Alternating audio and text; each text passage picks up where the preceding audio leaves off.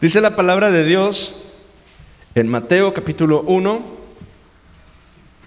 versículos 18 y en adelante. El nacimiento de Jesús fue así. Estando desposada María, su madre, con José, antes que se juntasen, se halló que había concebido del Espíritu Santo.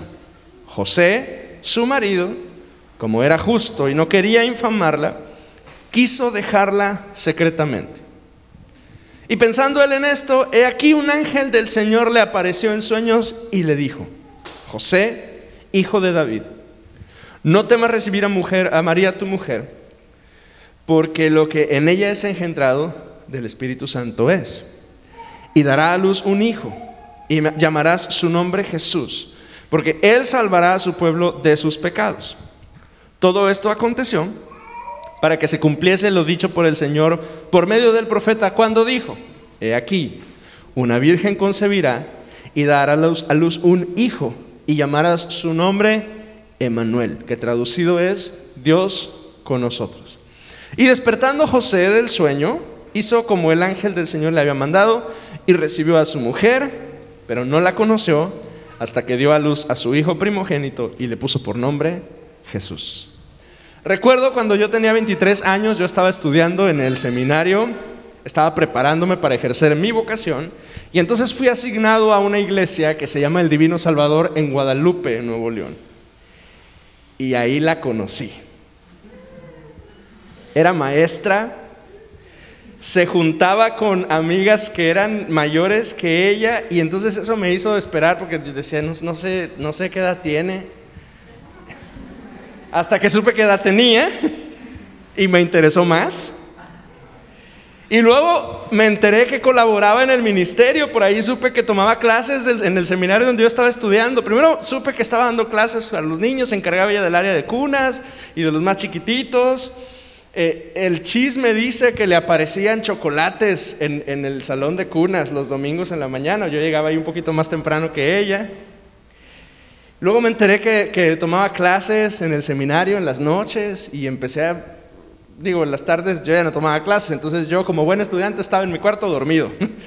Pero entonces cuando me di cuenta que tomaba clases, bajaba y la veía y ahí veía que estaba tomando clases ella. Y empezamos a ser amigos. Siempre dije que me quería casar a los 25 años. Y entonces ahora Dios está poniendo frente a mí a una hermosa mujer con una clara vocación, con perspectiva de vida y deseosa de servir al Señor. Y, yo, como usted hubiera dicho, dije, de aquí soy. Y empecé a construir, construir ideas, construir planes. Empecé a imaginar mi vida, empecé a relacionarme con ella y hubo un momento en el que empecé a construir ideas en mi mente de una vida junto con ella. Porque los hombres así somos. Los hombres, estoy hablando de los, de los varones, así somos. Somos constructores, construimos cosas. Es por eso que usted le compra a un treintón, le compra un, paquete de legos y ¿qué hace? o mecano, no sé si usted era de, de alguno de ustedes le tocó el mecano, que eran piezas metálicas, ¿verdad? ¿Y, qué hace? Yo tengo un amigo y yo no entiendo cómo gasta tanto dinero en, Legos, ya es un adulto. Y, yo le digo, por favor, y, no me entiende. Bueno, la razón es que los hombres somos constructores. Construimos cosas físicamente con nuestras manos, pero con nuestro intelecto hacemos planes, pensamos cosas, nos imaginamos el futuro. Los hombres somos constructores. De hecho, la Biblia utiliza la palabra ish para referirse al hombre, en Génesis dice Ish y Isha fueron hechos, varón y hembra los creó. Y una de las acepciones de la palabra Ish, de hecho, es constructor. ¿Hay aquí algún hombre constructor? Yo creo que sí que, te gusta, si no con tus manos, handcraft, si no te gusta imaginarte cosas y estás caminando allá en el futuro y estás solucionando problemas que todavía no existen y estás pensando por si acaso en algún momento llega a suceder y ya lo tienes aquí. No es cierto, porque los hombres así somos. Pues la Biblia nos habla de un hombre constructor que tiene que tiene su vida ya, pero sí planeada. Tiene ya, su proyecto de vida está muy definido. Es un jovencito llamado José. Hay algunas tradiciones que nos dicen que era mayor, pero la verdad es que esta idea de que José era un hombre mayor y que se casó con María, una jovencita, proviene, si no me falla la memoria, de San Jerónimo, para tratar de conciliar eh, la idea occidental de la María Virginal que, que trató de presentarnos esta, de solucionar un problema de un argumento cuando aparecen los hermanos de Jesús más adelante en los evangelios. Y dicen, lo que pasa es que esos hermanos de Jesús eran hijos de José de un primer matrimonio, pero él se casó después, ya grande, viejito, con María y por eso ya nunca lo tocó. A mí no me cuadran esas ideas. La verdad es que eh, la idea de un joven José, casi que decir un muchacho, resulta ser más cercana a la idea del compromiso matrimonial del Medio Oriente en el primer siglo. Pues este joven José está construyendo su vida con María. Está planeando su vida con María. Literalmente está construyendo una casa y está preparándose para una vida con esa señorita que la vio, él, no la vio en el seminario ni en la iglesia, él a lo mejor la vio afuera de la sinagoga, no sabemos dónde la vio, pero la vio y le gustó y se comprometió con ella. Pero un día le llegaron noticias, noticias terribles. María está embarazada. Uh, José quería una familia pero ese no era, no era el modo como él quería su familia. José quería una familia de acuerdo a sus planes, que él había pensado y meditado con mucha anticipación. Pero llegó su familia, a este hombre le llegó a la manera de Dios. Porque las formas de Dios son así. Las maneras en las que Dios obra en nosotros y con nosotros y para nosotros son únicas y especiales. Y la pregunta es, ¿qué hubiera pasado si José hubiera renunciado a casarse con María? Casarse con una mujer embarazada no era no era como la ilusión de José, no era como su idea, pero resulta que esa era la manera de Dios de traer al Salvador del mundo. Y aquí José enfrenta Quizá una de las decisiones más difíciles que le han tocado tomar. Lo que pasa es que la vida a veces es así con nosotros, ¿no es cierto? Planeamos tantas cosas, imaginamos tantas cosas. Y de pronto nada sucede como lo planeaste. Todo cambia. Hay decisiones difíciles que hay que tomar y entonces no sabemos cómo distinguir entre qué y qué decidir. Nos encontramos confusos y no sabemos qué hacer. Y cuando la vida nos desilusiona, ¿qué podemos esperar? ¿A dónde podemos ir? ¿Qué pasa cuando tú y yo esperamos otra cosa y llega esto? ¿Qué pasa cuando tú y yo tenemos una expectativa y llega una cosa amorfa, difícil, rara a nuestras manos y no sabemos ni cómo manejarla? Pues en este momento justamente es cuando José tiene quizá su primer contacto con lo divino. Porque aunque José era un hombre piadoso, que seguía la ley, había sido educado como todos los demás judíos en la sinagoga, había ido desde niño cada semana a ser instruido en la ley. Pues José era un individuo normal, como usted y como yo. Pero entonces en medio de la crisis él tiene este primer contacto con lo divino. Y lo tiene de una forma bien especial. Tiene un sueño. ¿Alguien aquí tiene sueños? Alguien aquí es, eh, vaya, que, sea eh, habitual que, durante las noches, mientras está dormido, sueñe. Yo, sé que todos tenemos sueños, anhelos, pero no, que sueñe cosas, que esté dormido y sueñe. Yo, yo, yo casi no, rara vez los, los recuerdo, pero, pero mi esposa sí, y luego, luego nos damos unas divertidas bien buenas cuando platicamos nuestros sueños, mi esposa y, mi esposa y yo. Este. Pues este José tiene un sueño y en el sueño aparece un ángel. Aparece un ángel. En un momento de decepción, de tristeza, de dolor, porque seamos honestos, o sea, la, muchacha parece que no anda en muy buenos pasos y está embarazada.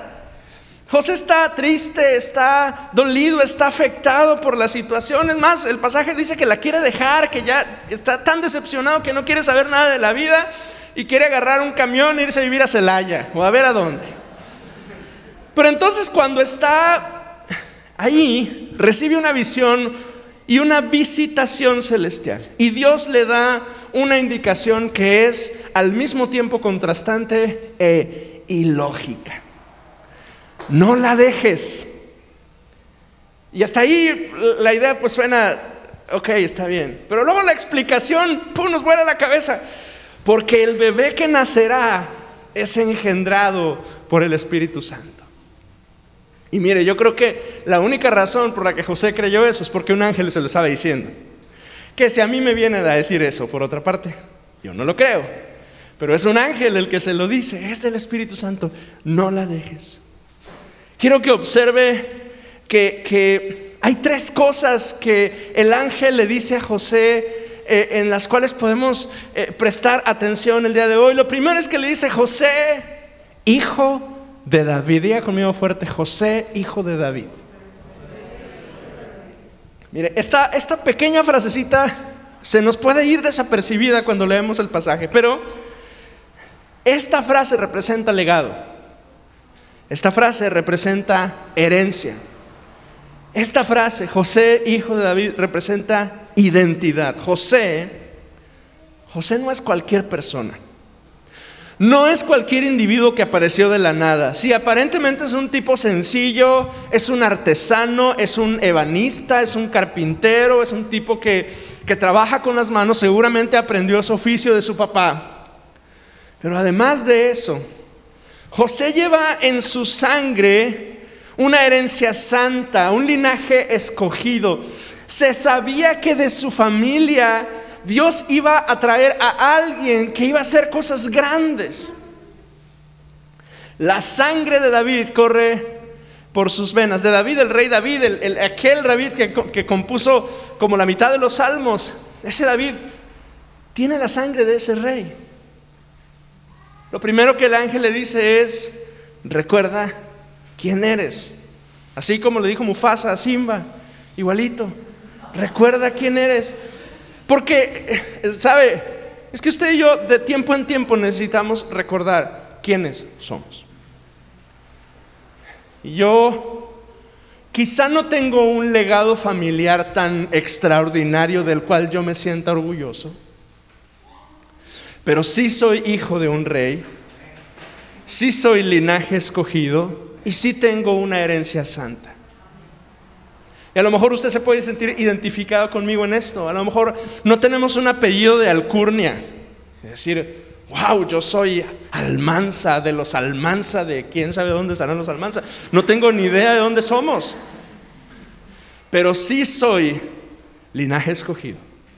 Y cuando enfrento crisis, y cuando enfrento incertidumbre, y cuando enfrento la prueba, lo primero que yo necesito recordar es quién soy. Yo soy un hijo de Dios. Lo segundo que le dice es, tranquilo, no tengas miedo, no temas. Porque la incertidumbre nos paraliza, nos hace no saber qué hacer. Pero luego le da una, una tercera frase ahí le da una misión. Fíjese lo que, lo que dice el versículo, ay, no sé qué versículo es.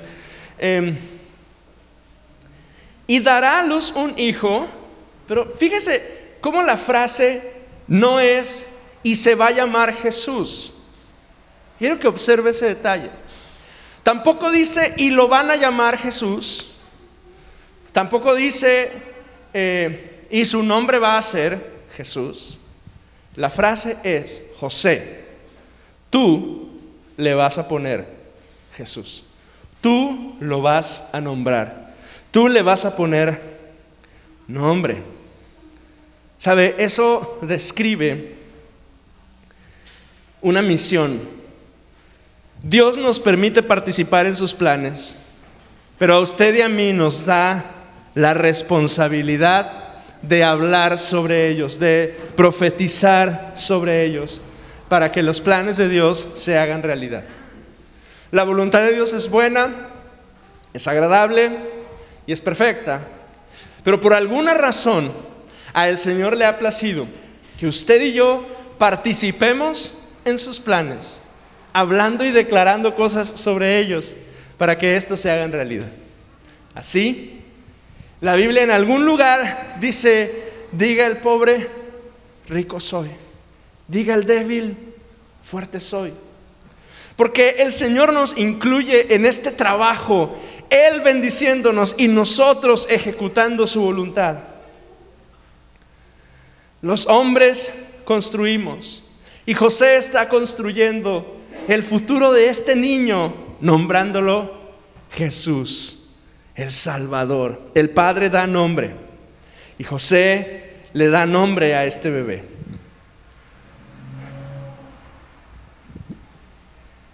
Unos sabios visitan a, la pareja cuando nace, les dan regalos abundantes y, es una manera en la que Dios le va confirmando a José que, la decisión no fue tan mala, ¿no es cierto? O sea, decide quedarse con ella, el niño nace y justo cuando nace los reyes, los magos de Oriente vienen y les entregan oro y mirra y, y cosas, ¿no? Y entonces, vaya conmigo a Mateo capítulo 2, versículo 13.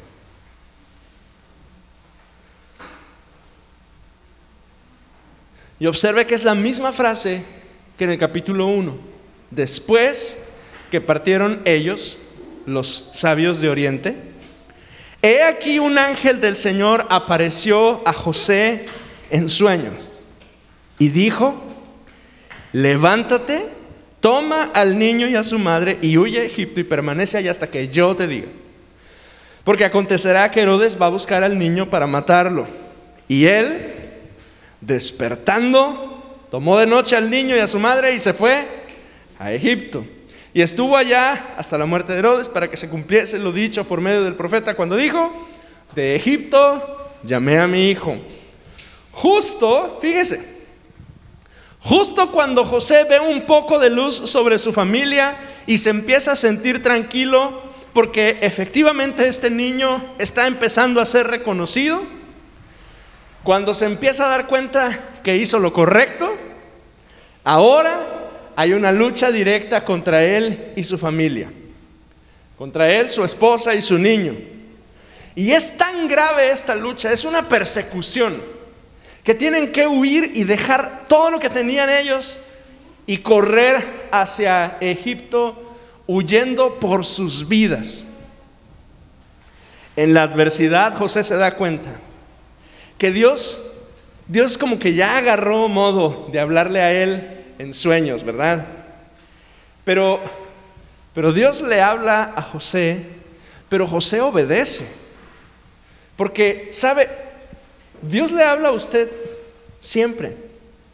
Dios le habla a usted cuando usted ora, Dios le habla a usted cuando usted lee la Biblia, Dios le habla a usted aquí eh, cuando escucha la exposición de la palabra, Dios le habla a usted cuando alguien se acerca y platican y conversan y busca consejo. Dios le habla. Es más, ya cuando, cuando no hacemos caso de todas esas cosas, hasta en las películas le habla. ¿Verdad que sí? Yo digo. Y bueno, la pregunta es, ¿y usted hace caso? ¿Y hago caso de lo que Dios me dice? ¿Sabe? La voz de Dios está así eh, eh, en todo tiempo alrededor de mí, hablando y hablando y hablando y hablando. Pero la mitad de las ocasiones yo me hago, mire, sordo. Como cuando éramos niños y nos tapábamos las orejas y hacíamos la la la la la la la la la la la la para no escuchar.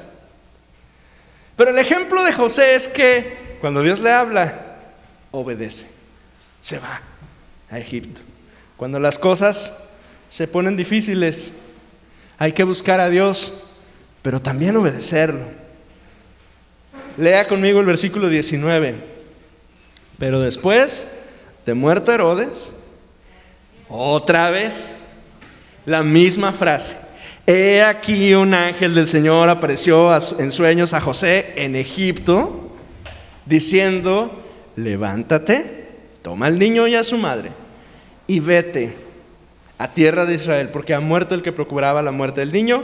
Entonces, otra vez, se levantó, tomó al niño a su madre, y regresa a Israel.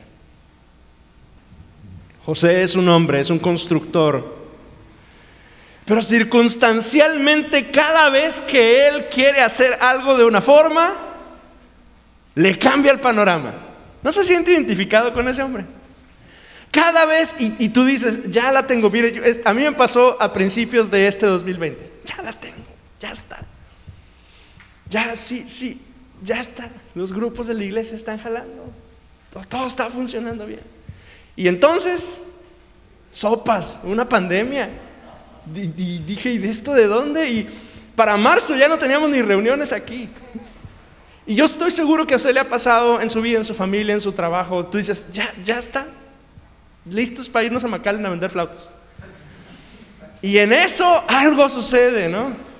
Dices, ya está, ya tengo todo este, este ahorro para esto y aquello y vamos a poder hacer. Ah, ah", y chocas el carro, ¿no? Y se va el ahorro eh, previsto para esto o para aquello. Cuando José piensa que ya está todo hecho, que ya todo marcha bien, porque mire, en Egipto, Egipto era el primer mundo, entonces yo creo que en Egipto le iba bien. Pero Dios viene y le dice, de regreso, papá, a Israel, a tu tierra. Pero hay algo en la vida de José que lo hace virtuoso y que permite que esa cualidad de constructor se convierta en una fortaleza es que Él es sensible a la voz de Dios y obediente a la voz de Dios. Y ambas cosas son necesarias para ti y para mí.